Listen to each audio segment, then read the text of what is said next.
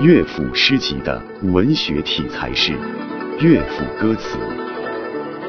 世纪《诗经》风至后，一部总括中国古代乐府歌词总集，由北宋郭茂倩所编。乐府诗集现存一百卷，是现存收集乐府歌词最完备的一部。乐府诗集是汉朝、魏晋、南北朝民歌精华所在，内容十分丰富，反映社会的生活面很广，主要记录汉魏到唐五代的乐府歌词，兼集先秦至唐末的歌谣，共五千多首。他搜集广泛。各类有总序，每曲有题解。乐府本是掌管音乐的机关名称，最早在汉武帝的时候设立。南北朝也有乐府机关，其具体任务是制作乐谱、收集歌词和训练音乐人才。歌词来源有两种，一部分是文人专门做的，一部分是从中国民间收集的。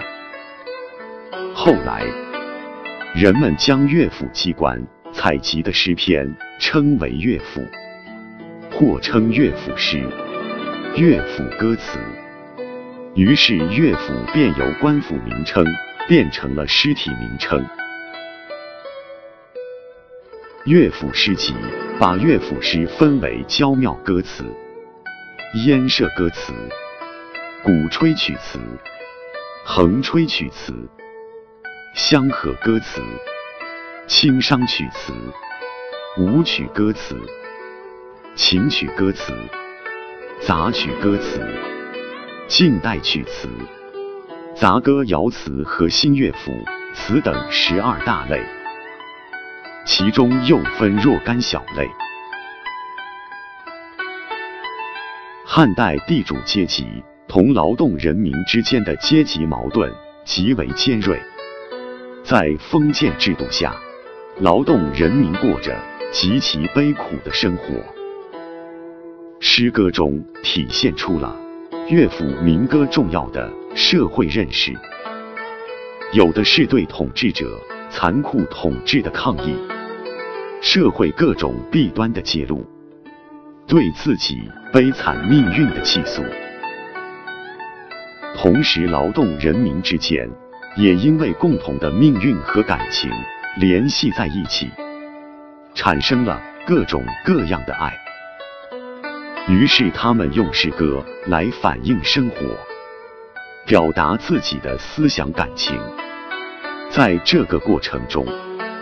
体现了乐府民歌强烈的社会认识价值和高度的思想性。乐府诗集的主要内容表现在以下几个方面：一、乐府民歌直接揭示讽刺了统治阶级的丑恶面目，反映了劳动人民的悲惨命运和对统治阶级的反抗情绪。还有一些斗争的场面。这类作品分别有《鸡鸣》《相逢行》《平陵东》《复病行》和《十五从军征》。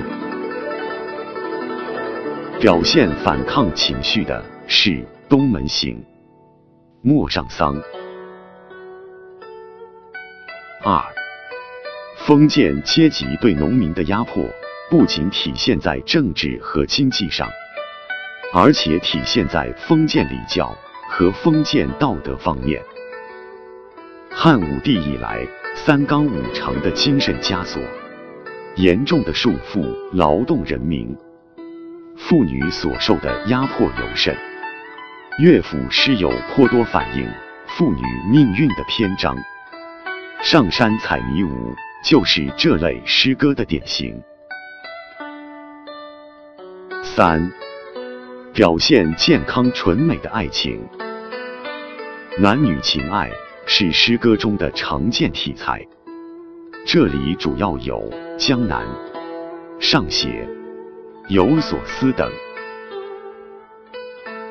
还有一些反映东汉后期给知识分子造成的忧惧漂泊之苦及他们的消极情绪。这主要是《巫声》《哭于过河期》《满歌行》《西门行》等，其中前两篇采取了寓言诗形式，而别具一格。